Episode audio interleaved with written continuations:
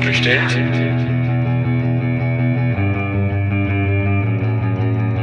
Ist so bestellt? So nicht bestellt. Der kritische Podcast über Abschiebungen.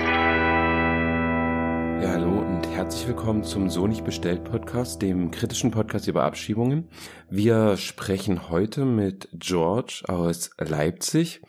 Ähm, George ist nicht sein richtiger Name. Ähm, wir interviewen George heute sozusagen vor allem als Ehemann, denn George befindet sich in einer Ehe, die ihn tatsächlich vor Abschiebung schützen soll. Wir setzen damit unsere Trilogie fort, in der wir zeigen, was es für ganz gute praktische Beispiele gibt, um sich gegen Abschiebungen zu wehren. Da ist einmal der erfolgreiche Beratungsfall der Familie Seneli, das Interview mit Luan und Jörg, könnt ihr euch nochmal anhören und auch die Interviews zum Soli Asyl als zweiter Teil dieser Trilogie, wo wir uns mit dem Unterbringen, sozusagen mit dem Wohnen beschäftigt haben. Heute zum dritten geht es dann eben um die Ehe, nicht unbedingt aus Liebe, sondern aus einer gewissen politischen Motivation heraus. Insofern wird die Schutzehe auch als politische Ehe bezeichnet. Wir haben das Interview mit George auf Englisch geführt und haben hier jetzt eine deutsche Übersetzung sozusagen in dieser Folge mit eingefügt. Wer das im englischen Original nochmal sich anhören möchte, kann das in der A-Folge tun.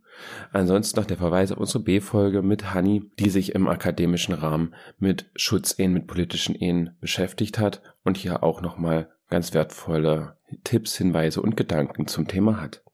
Wir verweisen wie immer darauf, dass Abschiebungen auch ein schwieriges Thema sind, ein schweres Thema einhergehen mit physischer, psychischer, sexualisierter Gewalt, weiteren Gewaltformen. Wem es heute nicht gut geht, der sollte das Interview vielleicht zu einem späteren Zeitpunkt hören. Ansonsten steigen wir nun ein in das Gespräch mit George. Die Stimme des Interviewers wird ausschließlich meine sein, auch wenn die Fragen im Original von Sandra und mir gestellt wurden. Die Antworten von George wiederum sind ausschließlich von Sandra im Deutschen jetzt eingesprochen.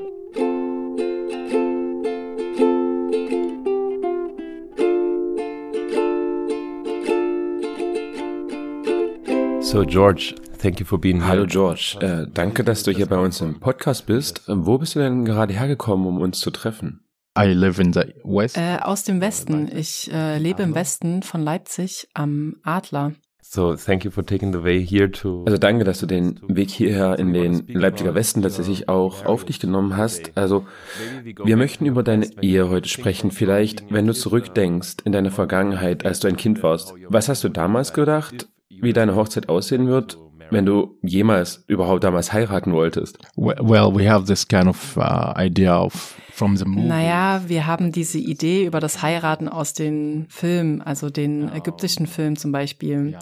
Also es ist so, dass deine Eltern wollen, dass du irgendwann mal verheiratet bist. Also sie haben einen Plan oder eine Vision für deine Hochzeitsparty oder sowas. Und ja, viele Familienmitglieder würden dann kommen und die Leute würden dich die ganze Zeit auffordern zu tanzen, ja, und, und sowas.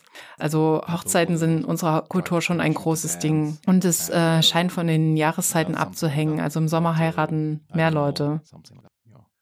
Also hattest du eine sehr romantische Vorstellung von deiner Hochzeit? Yes, yes, yes. This is like I think the ja, ja, ja, ja. Also vielleicht hat die Gesellschaft, die Kultur dieses Bild aufgebaut und jeder will dieses Bild haben. Ähm, aber ich denke auch, dass, dass es da Unterschiede gibt zwischen Frauen und Männern, äh, wie sie das zum Beispiel sehen. Und ähm, schlussendlich läuft es dann doch immer auf dasselbe hinaus. Und heute bist du ein Ehemann. Jetzt können wir fragen, wie war denn die Hochzeit? Um, yeah, we went to this uh, Standesamt. Naja, wir sind zum Standesamt gegangen. Da hatten wir dann die Zeremonie mit ein paar Familienmitgliedern meiner Ehefrau und auch manchen Freundinnen von uns. Und ja, danach saßen wir und tranken was und hatten eine kleine Party bei uns zu Hause. Da haben wir noch ein paar Freundinnen eingeladen und so. Und ja, und das war alles am Ende von Corona. Wir haben da jetzt nicht so viele Leute zum Standesamt einladen können. Und im Haus waren wir dann doch nochmal mehr, die gegessen haben. Wir haben gefeiert, getanzt, Musik gehört. Einfach Spaß gehabt. We danced, we listened to music and it was fun. A proper party. also eine echte Party. Aber bevor die Party steigt, ist ja dieser ganze bürokratische Prozess. Um mit der Frage zu starten, wie lange hat es denn gedauert? Vielleicht von der ersten E-Mail ans Standesamt bis zur Hochzeit. Wie lang war dieser Zeitraum? Well, the process took maybe over than one year. Also der Prozess hat vielleicht mehr als ein Jahr gedauert, vielleicht sogar so anderthalb, irgendwie sowas. Ähm, zuvor hatte ich gehört, dass du beispielsweise in Dänemark innerhalb einer Woche heiraten kannst. Und ich denke, dass du dort dieselben Dokumente wie in Deutschland vorzeigen musst. Aber ich denke, wenn du noch zu Hause bist, also in deinem Land, dann ist es schwer, einen Termin bei der Botschaft zu bekommen, denn die sind irgendwie alle ausgebucht. Also bei mir hat es sechs Monate gedauert, bis ich überhaupt einen Termin hatte. Und das Problem war, als ich dann den Termin hatte, waren schon wieder die Papiere abgelaufen, die, die ich hatte. Und da musste ich die nochmal neu machen. Dann hat es nochmal sechs Monate gedauert und ich war damals auch im, im Camp und alles war nicht so leicht. Und wir haben dann am Ende ein paar Leute kennengelernt, die den Prozess selbst schon mal durchgemacht haben. Und wir haben dann über die herausgefunden, dass die Botschaft anscheinend gar nichts damit zu tun hat. Denn äh, die Botschaft hat irgendwie alles outgesourced an eine Firma, die den, also die die Terminvergabe dann steuern soll. Und bei dem war das Problem, dass deren Webseite gehackt wurde und man jetzt Geld bezahlen musste, um überhaupt einen Termin zu bekommen. Und ach, alles war irgendwie so korrupt und ja, das ist tatsächlich passiert. Okay, wir sprechen hier über deine Botschaft in Deutschland, stimmt's? Und vielleicht müssen unsere Zuhörerinnen nochmal erfahren, warum es nötig ist, sich an die Botschaft zu wenden, wenn wer heiraten will. Do something with your embassy. Okay, but ah, okay, aber ich rede über die deutsche Botschaft in Kairo. Du musst in diesem Prozess irgendwann Stempel haben, die zeigen, dass die Dokumente korrekt sind. Und das muss man bei der deutschen Botschaft in Kairo machen, nachdem all deine Dokumente übersetzt sind. Und dann geben sie quasi dem Papier den Stempel und dann können sie hierher geschickt werden und dann kann hier alles weitergehen. Du meinst die Legalisierung? Ja, exakt, exakt, genau das meine ich. But it took so much time. Vielleicht kannst du uns noch mal eine Idee davon geben, welche Papiere benötigt werden, um zu heiraten. You need your birth certificate. Also du brauchst deine Geburtsurkunde und ein Papier, das aussagt, dass du vorher nicht verheiratet warst und dann noch ein Papier, das dasselbe nochmal sagt. Und da ich schon hier in Deutschland war und es ähm, nicht selbst in Kairo machen konnte, habe ich meine Familie in Kairo dann fragen müssen. Es war jetzt nicht so schwer für sie, das alles zu erledigen. Ich dachte damals, es würde noch mal viel mehr Zeit kosten, aber tatsächlich dauerte das Ganze dann nur einen Monat, bis alle drei Dokumente fertig waren, die wir für die Hochzeit benötigten. Und was war dein Status vor deiner Hochzeit? I don't really know the name in German, but I äh, ich, ich kenne nicht genau den Namen in, in Deutsch, aber ich äh, war damals noch im Asylverfahren, also ich war auch in dieser Zeit noch im Camp und sie hatten mir so diesen Ausweis gegeben. Hm, die Gestattung. Ich weiß wirklich nicht mehr den Namen. Aber du warst zu dem Punkt, an dem du geheiratet hast, kein abgelehnter Asylbewerber. Du warst doch im Verfahren. You were still in the procedure. Mm, when I started the process, als ich den Prozess begann, war ich noch nicht abgelehnt. Ich war damals noch im Camp und hatte schon die Anhörung für das Asyl gehabt, aber ich hatte noch keine Entscheidung. Und ich glaube, in dieser Zeit hat mir dann das Standesamt über unsere Entscheidung informiert. Standesamt before a decision, before the decision. So that means. Aber es gab dann eine Entscheidung. Yes. And the decision was negative. Ja, und äh, die Entscheidung war negativ. Ich habe dann dagegen geklagt. Es war dann wieder negativ. Ich habe yeah, auch I, I den Richter getroffen. Und nachdem ich dann im April diesen Jahres geheiratet hatte, habe ich dann dem Richter die Heiratsurkunde gezeigt und er hat es gesehen und angeschaut und und ich denke, es war irgendwie hilfreich, denn normalerweise, wenn du eine negative Entscheidung hast, dann wirst du abgeschoben nach einer gewissen also Zeit. Und mit der Abschiebung bist du dann für eine gewisse Zeit aus der EU verbannt, ähm, was auch von der Entscheidung irgendwie abhängt, wie lange. Und bei mir wurde entschieden, dass ich eine Wiedereinreisesperre von 30 Monaten bekommen hätte im Fall einer Abschiebung. Und der Richter meinte dann eben, dass diese Wiedereinreisesperre von 30 Monaten komplett bei mir zu streichen ist, angesichts, dass ich ähm, jetzt verheiratet war. Und äh, die Ausländerbehörde hat dann den Zeitraum auf sechs Monate reduziert. Und ich denke, das war auch gut so. Und hat die Negativentscheidung, also war sie ein Grund für die Heirat? No, no. Uh, Nein, also ich meine, wir hatten das schon vorher geplant, aber der einzige Weg, um mich in Deutschland zu legalisieren, ging damals eben nur über das Asylverfahren. Und hätte ich ein Visum gehabt oder irgendein anderes legales Dokument von Deutschland, dann ähm, wäre ich vielleicht nach Dänemark gefahren, um zu heiraten. Das wäre, das wäre alles gewesen, was sie dort brauchen. And this is what they only need. Was hast du denn während all dieses bürokratischen Prozesses gefühlt? Ich habe so viel über die deutsche Bürokratie gehört und wie hart sie ist und aber ich habe es nicht wirklich verstanden, bis ich selber im Verfahren war. Also für mich war es ein typisches Verwaltungshandeln. Also Regierungsmitarbeiterinnen befolgen einfach die Regeln, ohne darüber nachzudenken und das, das ist irgendwie traurig, denn die Menschen bekommen Macht, die sie nicht wirklich kontrollieren können oder sie treffen einfach Entscheidungen über deine Zukunft abhängig von ihrer eigenen Stimmung. Sie können Ja oder Nein sagen, je nachdem, ob sie gerade glücklich oder traurig sind.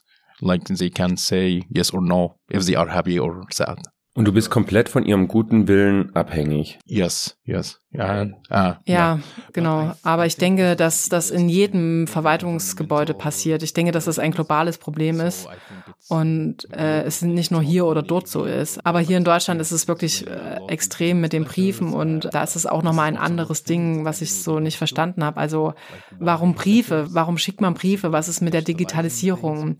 Also das ist schon ein harter Prozess in dieser Bürokratie. Da gibt es immer Warnungen, wenn deutsche Leute und Leute im Asylverfahren, Leute mit Negativentscheidungen, also da gibt es immer Warnungen, dass die Ausländerbehörde Kontrollen durchführen könnte. Könnte sie fast verhören mit Fragen nach dem Privatleben. Gab es davon was in eurem Fall auch?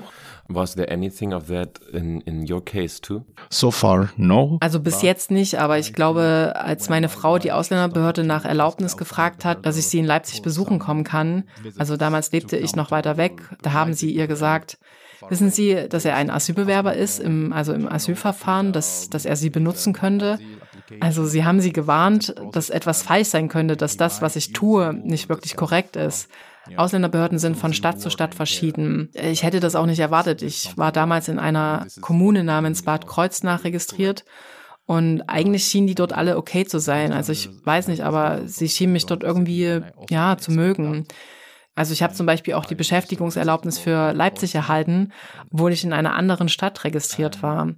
Und mein Anwalt sagte mir damals, versuch lieber eine Aufenthaltserlaubnis zu bekommen, wenn du noch in Bad Kreuznach gemeldet bist und nicht schon, wenn du in Leipzig angemeldet bist. Bad Kreuznach, not in Leipzig.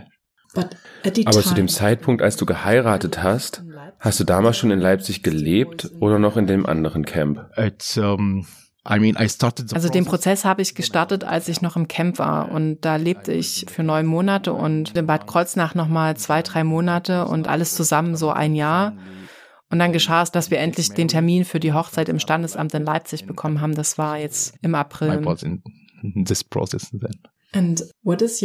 Und was ist dein Status heute? Bist du sicher? I don't know. Ich weiß es nicht, um ehrlich zu sein. Also sie haben mir so eine Duldung gegeben. Das ist das, was ich jetzt kriege. Und ähm, vor ein paar Tagen habe ich dann die Aufenthaltserlaubnis beantragt. Aber es hängt immer noch an der Ausländerbehörde. Also Sie können sagen, dass ich zurück nach Ägypten gehen und dort ein Visumsverfahren nachholen muss. Und ja, ich glaube, Sie meinen halt dieses Visum auf Familienzusammenführung. Aber Sie können eben auch sagen, dass ich hier bleiben kann und mir direkt die Aufenthaltserlaubnis geben. Das hängt halt von denen ab. So meaning the das heißt, Hochzeit selber, die Ehe selber, das führt nicht automatisch zur Aufenthaltserlaubnis. No, nein, nein, also es stoppt nicht das Asyl, nicht mal das Asylverfahren, das ist was anderes. Also ich denke, eigentlich ist ihnen das egal. Aber das ist das, was ich dachte. Wenn ich heirate, dann wird alles gut. Fine, but no. Viel Stress und Arbeit danach. Ja, es, es ist wirklich viel weitere Arbeit. Right now. Gerade eben fühlst du dich sicher oder hast du Angst vor einer Abschiebung? Not yet. Noch nicht, also vielleicht. Also der Richter sagte, sie werden mich nicht abschieben.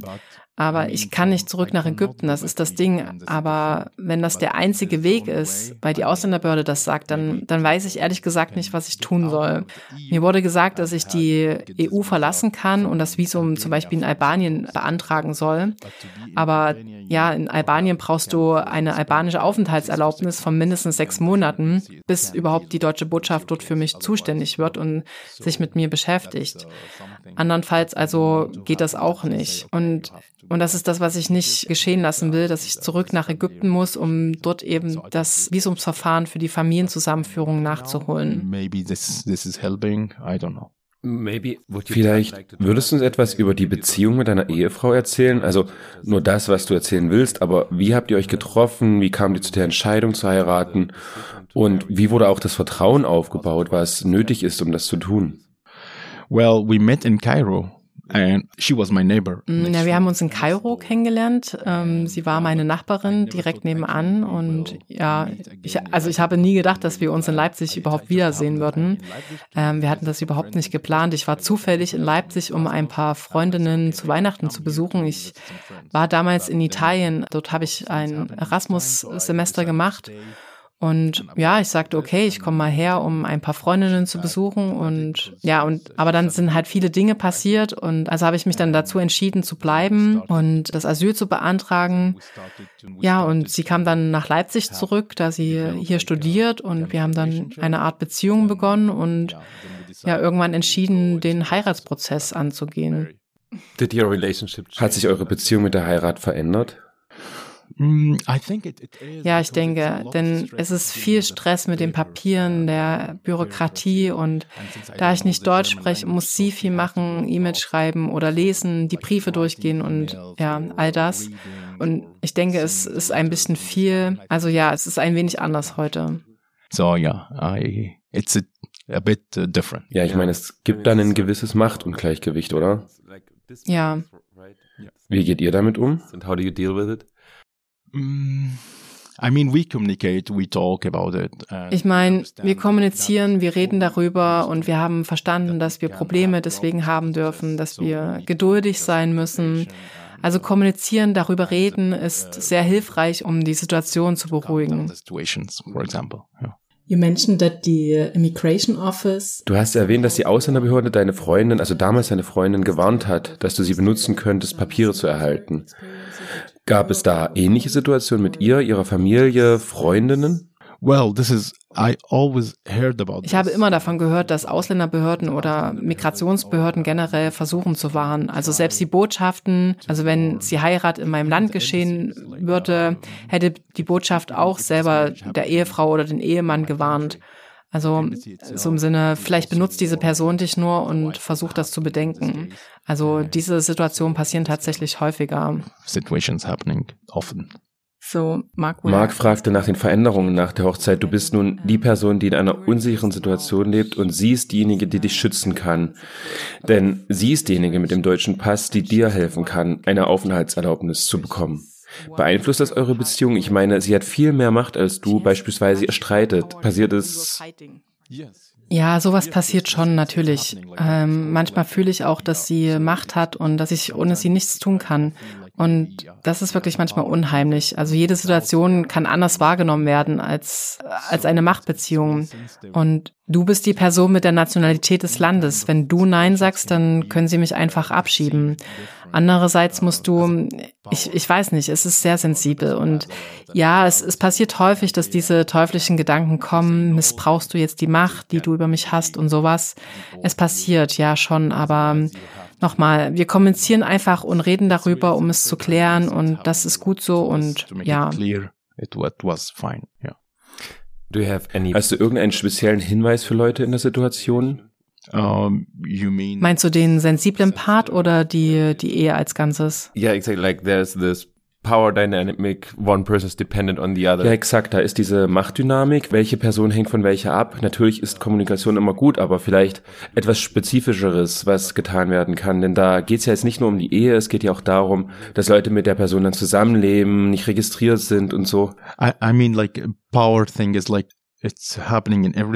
ich meine, Macht gibt es überall, von deinem Chef auf Arbeit angefangen, zu deinen Familienmitgliedern und so weiter. Also ich denke, wir als Menschen missbrauchen unsere Macht die ganze Zeit, solange wir uns ihr nicht gewahr sind und darüber anfangen nachzudenken. Ich habe nicht wirklich einen Tipp, denn du brauchst das Bewusstsein selber darüber. Andernfalls macht es keinen Sinn, was du denkst oder sagst. Und ja, also die Macht existiert überall und du brauchst eben das Bewusstsein. Und Kommunikation. Ja, aber dennoch, selbst Kommunikation ist nicht genug, um das Bewusstsein einer Person zu schärfen, also zu verstehen, okay, du nutzt jetzt deine Macht.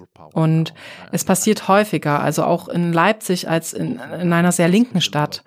Und ich selbst komme von einer Stadt, von einem Land, da ist die Polizei, also sie können da machen, was sie wollen. Hier, also und hier sind die Leute wirklich nett. Und ich habe über diese Unterschiede nachgedacht. Also eine Person, die bei der Polizei ist, ob Frau oder Mann, ja, die bekommen ihre Macht durch die Uniform, denke ich. Aber am Ende des Tages gehen sie heim als normale Menschen. Also ohne die Uniform erkennen wir sie nicht auf der Straße. Da sind sie, keine Ahnung, Mütter, Väter, was auch immer. Und ich, ich denke, wir müssen die Quelle der Macht verstehen und, und dann versuchen, das Bewusstsein zu schärfen. Also, okay, jetzt benutzt du deine Macht. You are using this power. In case you will get this, um, Für den Fall, dass du die Aufenthaltserlaubnis erhältst, werdet ihr zwei die Ehe fortführen oder gibt es dann bald eine Scheidung? No, I think I will continue my nein, nein, ich denke, ich werde meine Ehe fortführen. Aber was ich verstanden habe, ist, dass Ehe oder die Idee des für immer Zusammenseins, ich denke, das ist auch eine romantische Idee meiner Kultur aus vielen anderen Bereichen auch. Auch aus Film, aus Liedern. Aber seitdem ich hier lebe, verstehe ich das bisschen anders. Vor allen Dingen, dass wir versuchen können, mit Kommunikation zusammen zu sein. Und ja, wenn es passiert, dass, dass es nicht mehr geht und einer von uns nicht mehr glücklich ist, dann ist es vielleicht vielleicht besser getrennte Wege zu gehen. Maybe go in different ways. But I think Maybe you as a couple Aber ich denke, ihr als Paar habt viele Fragen, ihr seid mit vielen Situationen konfrontiert, die ihr nie erwartet hättet. Zum Beispiel, was passiert in der Ausländerbehörde, wenn ihr da hingeht? Was passiert da? Also seid ihr in einem Austauschprozess mit Leuten, die in ähnlichen Situationen sind? Macht ihr Online-Recherche? Habt ihr Freundinnen, um ein paar Ideen zu bekommen? Well, yes, we, we did a lot of ja, also ja, wir haben das oft gemacht und da auch einige Empfehlungen von Leuten in ähnlichen Situationen bekommen. Und wir haben auch einen Anwalt, der eigentlich erst für meinen Asylantrag zuständig war. Und von ihm haben wir auch die ganzen Rechtsempfehlungen bekommen. Also wir haben immer ein paar andere Leute um uns herum, die uns Informationen geben können und so. Denn jeder Fall ist auch anders, ne? was es ziemlich schwierig macht. Yeah, which is make it hard. Uh, Was denkst du, wie deine Lebensgeschichte sich fortsetzt? Uh, I don't know, like I consider ich denke, zu Hause ist da, wo ich mich sicher fühle. Der Grund, warum ich hier bin, ist, weil, weil ich mich nicht mehr sicher in meinem Land gefühlt habe. Und hier fühle ich mich sicher, trotz, trotz, dass ich in der ganzen Situation war, dem ganzen Prozess und so. Es ist hart, aber ich denke über diesen Ort als zu Hause und ich plane, ja, ich plane hier zu bleiben ich, ich weiß jetzt nicht, ob für immer, ich meine, für immer zu sagen, das ist schon ein Ding. Aber ja, ich plane meine Zukunft dafür, zu studieren, mehr zu arbeiten, was für die Gesellschaft zu tun und so. More to do something in the society, like, yeah. And considering that this exactly, um, like choosing the place where you live, like to go where you want. Ja, und wenn bedacht wird, dass genau diese Wahl über den Ort zu entscheiden, wo du leben willst, zu gehen, wohin du willst, das sollten Grundrechte sein. Aber offenbar ist das nicht der Fall und das deutsche Asylverfahren ist jetzt auch nicht so vielversprechend, auch in deinem Fall. Inwieweit war eure Hochzeit auch ein Protest gegen die Nicht-Existenz dieses Grundrechts? This non-existent human right. Yes, part of it's, I think ja, it's 90%. Äh, zu 90 Prozent ist es das auch. Aber es ist ein Fakt, dass niemand seine Nationalität oder seinen Geburtsort aussucht. Aber es ist auch ein anderer Fakt, dass manche Pässe stärker sind als die anderen. Und ich denke nicht, dass es um Geld geht. Es geht um das Gefühl von Reisen, von sich bewegen können. Ich denke, all die Medien, die die Filme in Ägypten in den 70ern, 80ern haben Europa ganz anders dargestellt als die Filme aus den 90ern oder Nullerjahren. Und die haben so viel Einfluss auf die Leute, wie das Reisen zum Beispiel. Ne? Also im Film wird dann eine Erfolgsgeschichte von einem gezeigt, der nach Europa ging und da ein erfolgreiches Leben hatte und so. Und andere Geschichten sagen dir, das ist nicht der richtige Ort wegen der kulturellen Unterschiede und so. Aber ich denke, das ist der Grund, warum Menschen das Mittelmeer überqueren wollen, denn sie müssen dieses Visumsding brechen. Sie fühlen sich nicht frei. Ja, und mit der Ehe besteht eben eine Option, dieses Gefängnis zu durchbrechen. Break this jail, yeah. And can you imagine One Kannst du dir denn vorstellen, irgendwann in zehn Jahren oder so, vielleicht bist du dann geschieden und hast die deutsche Staatsbürgerschaft, eine andere Person zu heiraten, um ihr dann zu helfen? I would do it, yes. Yes, I would do it. Mm, ich, ich würde es tun, ja. Ich, ich würde es tun. So if, if this whole wedding also wenn die gesamte Ehesache eine Form des Protests ist, wie hat das dann vielleicht auch dich als politische Person verändert? Naja, ich war sehr überrascht, denn es gibt hier eine Organisation, die Marry Me genannt wird. Und ich denke, es funktioniert aus genau diesen Gründen, um Leuten zu helfen, die wirklich die Hilfe brauchen, zu heiraten und bleiben zu können. Ich, ich war wirklich fasziniert davon. Ich weiß nicht, in, in meinem Land, ich glaube, wir können, also ich bin als Muslim aufgewachsen und Muslime können viermal heiraten. Also dachte ich mir, wenn ich eine andere Nationalität irgendwann habe, dann heirate ich vier Frauen und bringe sie hierher und äh, lasse sie dann frei them here and let them free. I mean, it doesn't work. das klappt nicht. Ja. Ja, ja, ja, but then one after Aber dann jedenfalls selbst mit einer, dann haben wir die Scheidung, sie ist frei, sie ist raus, aber ja, das ist nur eine Filmidee. Ich habe noch nie von dieser Organisation gehört. Kannst du uns mehr darüber erzählen? I just saw the brochure of this. Sie hatten irgendeine Broschüre, also die Organisation gibt's in Leipzig. Haben Sie diese dickere Broschüre veröffentlicht? Ich erinnere mich nicht, das ist zwei Jahre her. So ist es leider. Also ist es eine Art Dating-Plattform? Ja, ja, genau, für politische Ehen. Ja, political marriage. Ja, okay. Also didn't hear from them. Hm, ich habe auch noch nie von ihnen gehört, aber okay, es gibt diese Ehen, wo eine Person auf dem Weg ist, eine Aufenthaltserlaubnis zu erhalten und sicher vor Abschiebung sein könnte. Aber das ist immer ein Einzelfall, eine Person, die sicher ist, um es mal so zu nennen. So, was muss sich ändern, dass diese Einzelfallhilfe zu systematischem Wandel wird? Also es also nicht nur für eine Person ist, die die richtigen Kontakte hat, die richtigen Netzwerke, die eine Nachbarin von damals in Kairo, die später dann die Ehefrau wird, sondern also, dass es wirklich jede Person ist, die ein Grundrecht zu bleiben hat. Yes, I, I, I mean, ich würde zuerst darüber nachdenken, warum Sie von Anfang an sagen, dass einige Nationalitäten willkommen sind und andere nicht. Ich denke, dass Deutsche, die im Ausland arbeiten, in eigenen abgetrennten Bereichen dort leben, deutsches Essen essen, auch nur Deutsch sprechen und sich nicht wirklich darum scheren, was in diesem Land geschieht.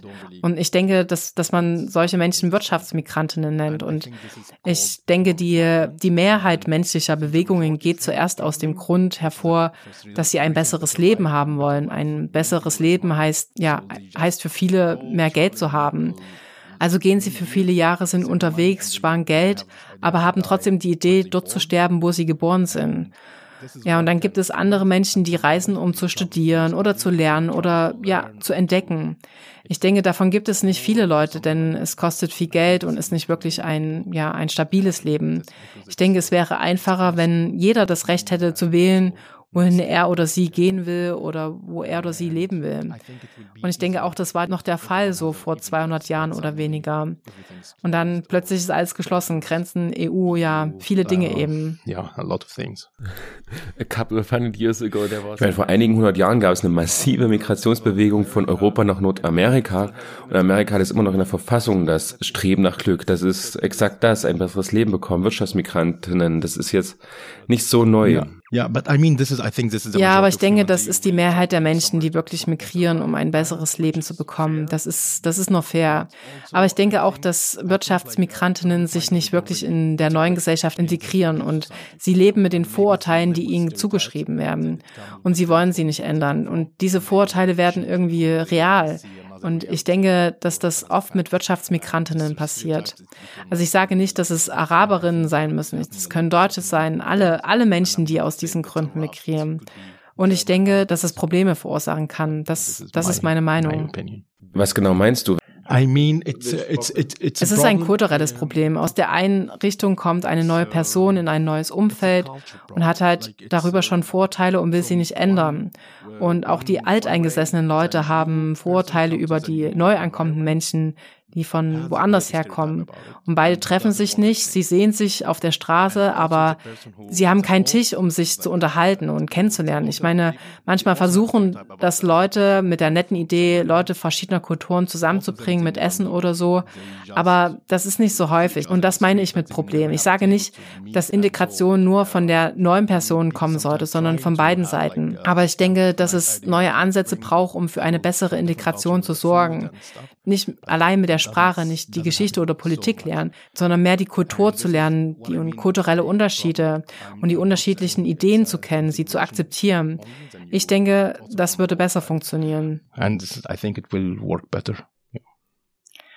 When I get you right, then Wenn ich dich richtig verstehe, dann können binationale Ehen auch eine Lösung sein, um die Linie zwischen den Kulturen zu brechen. Ja, denke ich. Aber es kann auch ein Problem sein, die Trennung so schnell aufzulösen, denn kulturelle Unterschiede existieren und wenn du dir ihnen nicht bewusst bist, dann kann das eben in eine Katastrophe führen. Das, das ist meine Meinung, kulturelle Unterschiede zu akzeptieren oder die Bedeutung von Kultur zu lernen, Menschen als Leute zu sehen, die von anderen Orten kommen, andere Sprachen sprechen, essen und alles und Vorteile zu vergessen. But you are talking about the first generation.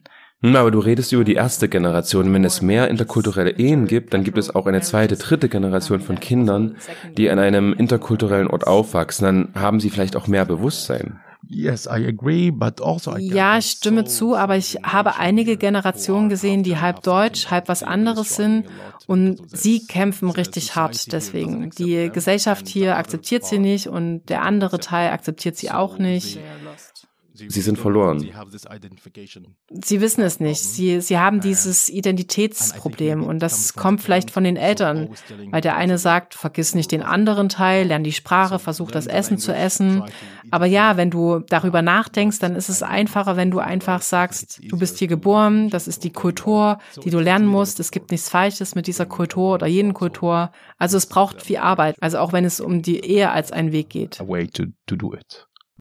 Sadly, I think that, um, we are Leider denke ich, dass wir immer noch an diesem Punkt sind in der Gesellschaft. Ich meine, die Ausländerbehörde warnt deine Freundin vor dir, ohne dich zu kennen oder auch eine Idee von dir zu haben. Warum sollte sie das sagen? Es ist nur Rassismus dahinter, denn du bist ein Ausländer, eine Person ohne deutschen Pass. Das heißt, da gibt es immer noch diesen Punkt, dass es diese Skepsis gibt, wenn zwei Leute unterschiedlicher Nationalitäten heiraten wollen. Und ich glaube, diese Erfahrung machen viele. I think this is an experience many people do. I mean, like, I cannot ich meine, ich uh, kann diese Mitarbeiterin nicht davon ausschließen, Mensch zu sein, denn sie haben auch Probleme, die unterschiedlichen Kulturen zu verstehen. Also brauchen sie vielleicht ein paar Kurse, um zu verstehen, dass diese Menschen nicht gekommen sind, um dein Land zu zerstören. Da sollte es einen Fokus geben auf Kurse für die MitarbeiterInnen, die mit AusländerInnen arbeiten. Ich, ich schließe da auch Ägypterinnen nicht aus. Wenn, wenn es um Ausländerinnen geht, da, da, da ist es dort genauso ein sensibles Thema. Also wo ich herkomme, da ist es auch schwer, dich als Ausländerin zu heiraten und zu akzeptieren. Also jetzt zum Beispiel ein ausländischer Mann, der eine ägyptische Frau heiraten will. Es passiert zwar selten, aber ja, genau, also sowas gibt es halt überall. Yeah, I think it's there everywhere. So Okay, wir müssen ein paar Kurse in den Ausländerbehörden halten. Äh, danke, dass du unser Gast in unserem Podcast warst. Danke für die neuen Perspektiven. We, we have one more thing. Noch ein Ding. Wir haben eine Bestellliste von all unseren Interviewpartnerinnen. Jeder Interviewpartner soll einen Wunsch nennen und auf die Liste setzen und um mit dieser Liste versuchen wir kleine Schritte zu kreieren für eine Welt ohne Grenzen, wo das Recht auf Bewegungsfreiheit existiert. Und weil das eben so ein großes Ding ist, haben wir gesagt, wir machen kleine Wünsche auf dem Weg dahin. Ähm, also die Frage an dich, könntest du auch einen Wunsch nun ergänzen? Well, um ja, this is something Nun, like I, ich habe das schon gesagt. Also mein Wunsch ist die Akzeptanz verschiedener Kulturen. Das kann wirklich ein großes Tor öffnen, um die Welt ohne Hürden zu sehen. Ja, das, das ist mein Wunsch. So, this is my wish. Danke dir so sehr. Danke dir. Thank you so much. Thanks. Ja, thank you. Okay,